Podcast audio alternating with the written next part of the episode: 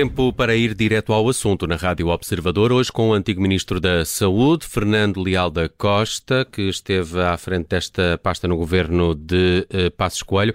As contratações feitas pela nova Direção Executiva do Serviço Nacional de Saúde e o fecho de urgências pediátricas são temas para esta entrevista conduzida pela Judite França, Bruno Vieira Amaral e Vanessa Cruz. Já vamos à, à reorganização das urgências. Comecemos eh, por este artigo do Observador. Fernando Leal da Costa, bem-vindo.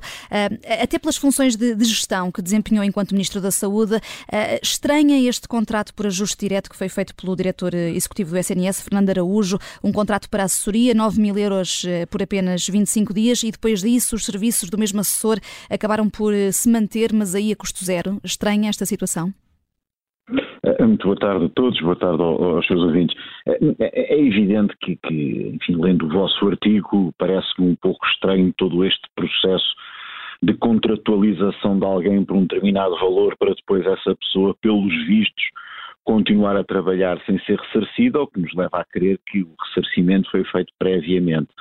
Eh, ainda mais depois, lendo a vossa notícia, fica-se com a sensação de que são pessoas que eventualmente já estariam a prestar serviços noutro hospital, enfim, o hospital de onde o, o diretor executivo saiu, etc. Eu desde já devo começar por dizer que eu não ponho em circunstância alguma em causa a seriedade, a honorabilidade do Dr. Fernando Araújo, que é seguramente uma pessoa que merece, desse ponto de vista, a maior confiança. O que me parece que é de realçar no meio disto tudo é que, mais uma vez, fica provado que, eh, no essencial, e essa é que é a grande questão, continuamos sem perceber para que é que a direção executiva existe, porque eh, a ideia com que se fica da vossa notícia é que isto seria uma assessoria de comunicação, mas no fundo comunicação para quê? Depois há ali uma atrapalhada entre aquilo que são tecnologia de informação e comunicação, o que obviamente como a própria notícia reporta em matéria de informatização, para depois nos dizerem que aquilo tem que ver com a comunicação dos dados para com as outras organizações do Serviço Nacional de Saúde,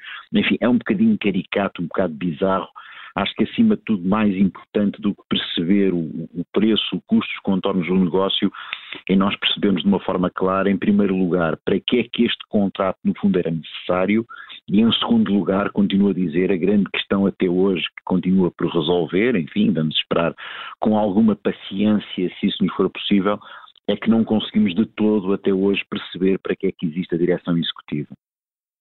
Portanto, presumo que, como já nos disse, eh, aliás, eh, há aqui um conflito de interesses. Eh, ainda por cima, partilhando assessores, não há uma forma de colocar aqui o São João numa, numa posição privilegiada?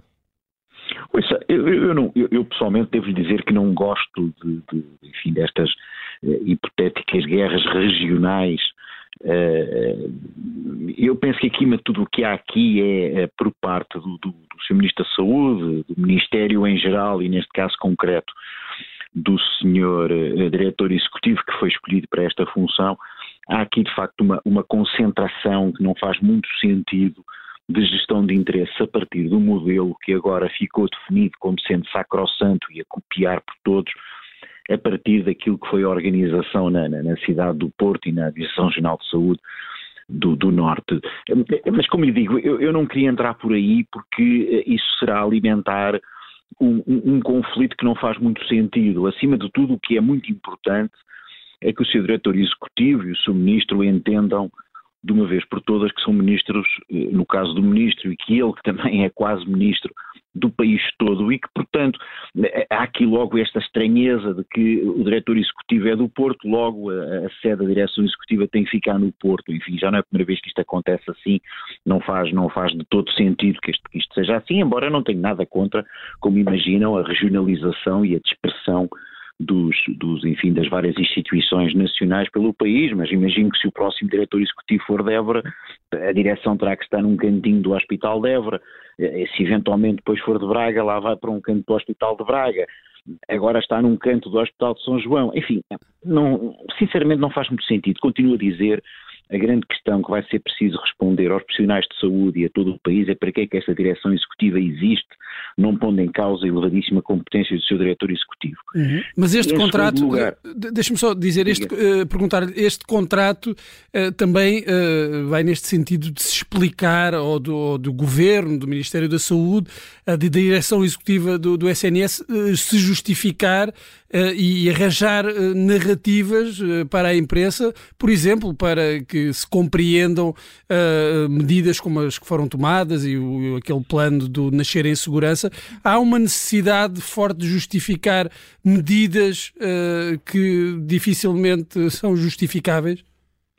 Repare, a comunicação em saúde, a comunicação em, em, em, saúde pública é absolutamente fundamental.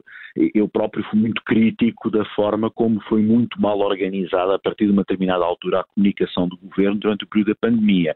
O que eu acho muito honestamente, é que relativamente a todas as estruturas e agências que o Ministério da Saúde já tem, criar uma por cima, cuja primeira, digamos, a grande contratação é para arranjar uma agência de comunicação para explicar políticas eh, algumas das quais eh, eventualmente são necessariamente potencialmente polémicas, não faz muito sentido. Continuo a dizer, as ferramentas que existiam no Serviço Nacional de Saúde, nomeadamente as administrações regionais de saúde, a Direção-Geral de Saúde, etc., já eh, por si só deveriam ter sido capazes de resolver tudo isto. Ou então, e essa era uma solução, criava-se um diretor executivo e eliminavam-se as administrações regionais de saúde, porque, enfim, é, é uma, solução, não, enfim, poderíamos avaliar isso. O que me parece é que não faz muito sentido estar a criar uma agência que se vai, digamos, alojar num, num anexo do Hospital de São João, porque, enfim, é o que dá jeito ao diretor executivo, para depois,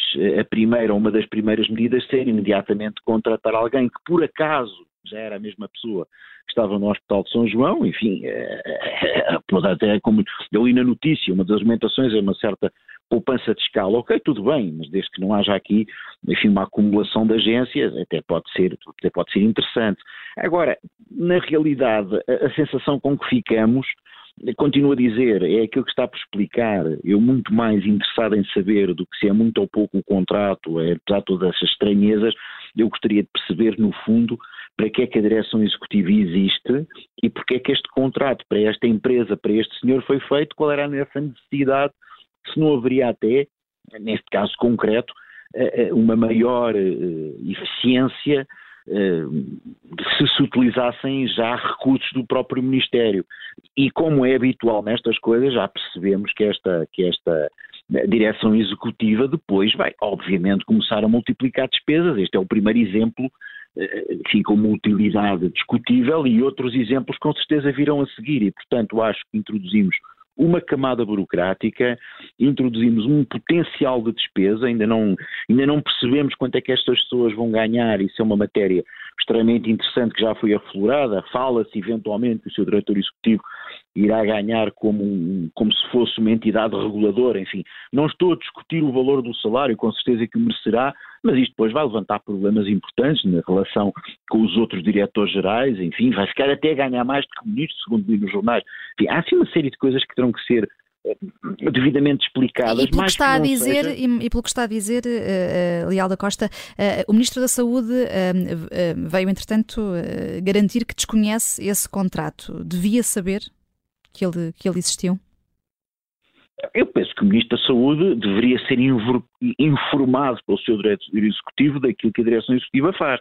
Agora, parece-me que de facto não podemos imputar ao seu Ministro de Saúde a obrigação de conhecer todo este tipo de contratos, uma vez que o diretor executivo tem autonomia financeira e, portanto, fará o que foi entender com as verbas que lhe foram alocadas. Continuo a dizer, a questão de fundo é perceber para que é que essas verbas foram alocadas, estão a ser utilizadas e qual é, no fundo, o ganho geral para a saúde dos portugueses em particular, para a existência desta direção executiva e para, contra, para este contrato, mas enfim, não, não, não me queria sentar neste, neste contrato apenas, isto, enfim, se quer que vos diga, parece-me isto um, enfim, um episódio, enfim, um caso rocambolesco que eu espero que não seja o princípio de outros vocabulescos que venham a seguir. Uhum. Continuo a dizer, o mais importante para mim, que não está explicado, é porque é que foi preciso criar uma agência que está num anexo do Hospital de São João para eventualmente fazer coisas que outros podiam fazer e acresce o facto de terem começado já por contratar uma empresa de comunicação,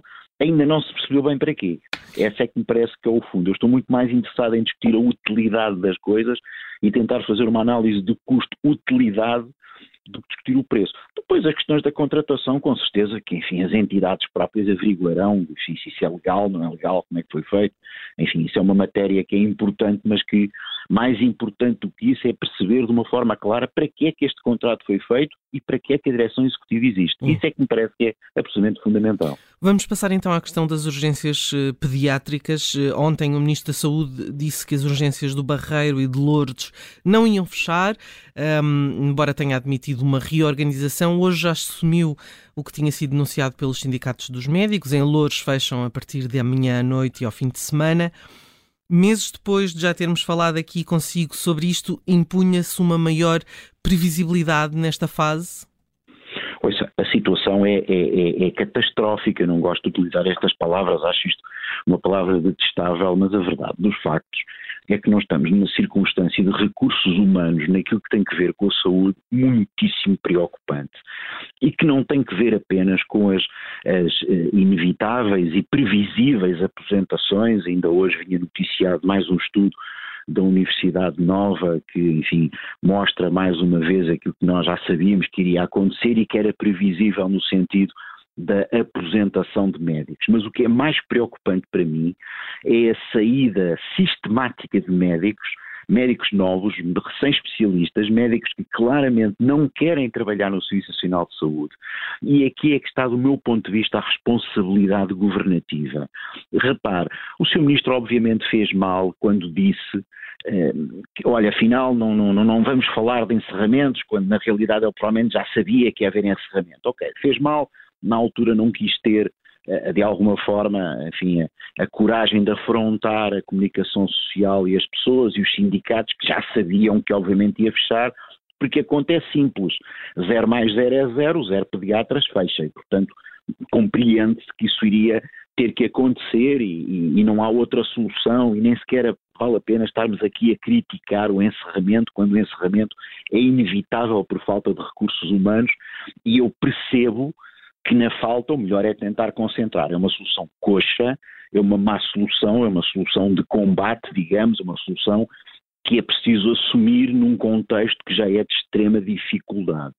Mais uma vez vos digo, para isto não era preciso existir direção executiva, convenhamos.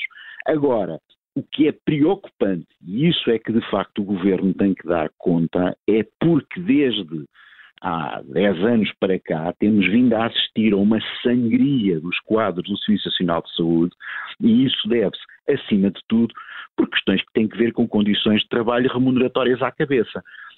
Quando nós eh, percebemos que há negociações a decorrer com os sindicatos médicos que nunca mais atam nem desatam, e enquanto estas negociações vão decorrendo temos uh, enfermeiros, médicos e outros técnicos descontentes e a saírem, enfim, li uma notícia do, do Beatriz Ângelo de uma vez tinham sido cinco pediatras, quando nós somos confrontados com esta sangria, porque de facto as pessoas não querem trabalhar para o Serviço Nacional de Saúde, é inevitável que qualquer dia comece a não haver recursos e obviamente estamos num fenómeno que tem, do meu ponto de vista, um impacto social ainda mais grave, porque repare, com, este, com esta circunstância agravam-se as desigualdades, porque obviamente quem não tem meios para comprar medicina privada vai ter que se sujeitar à escassez da oferta do serviço público.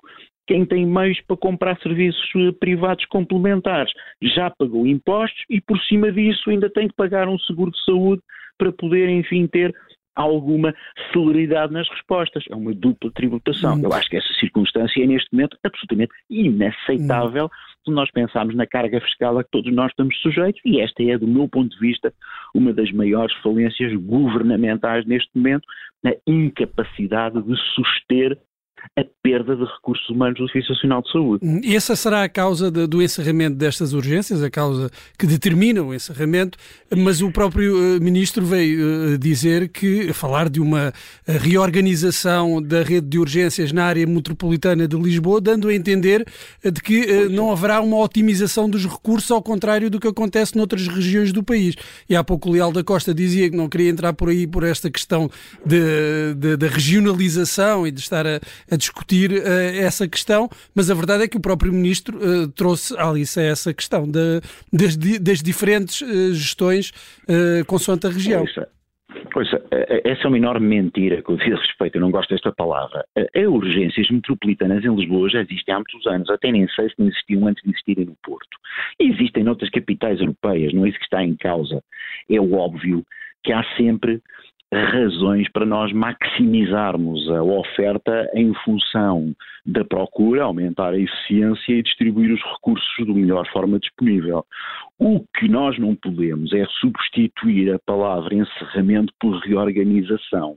Não vamos tapar o sol com a peneira. Nós estamos confrontados com uma circunstância que advém do facto de estarmos a perder recursos humanos e, na sequência disso, não podemos manter o mesmo número de serviços de urgência abertos que tínhamos.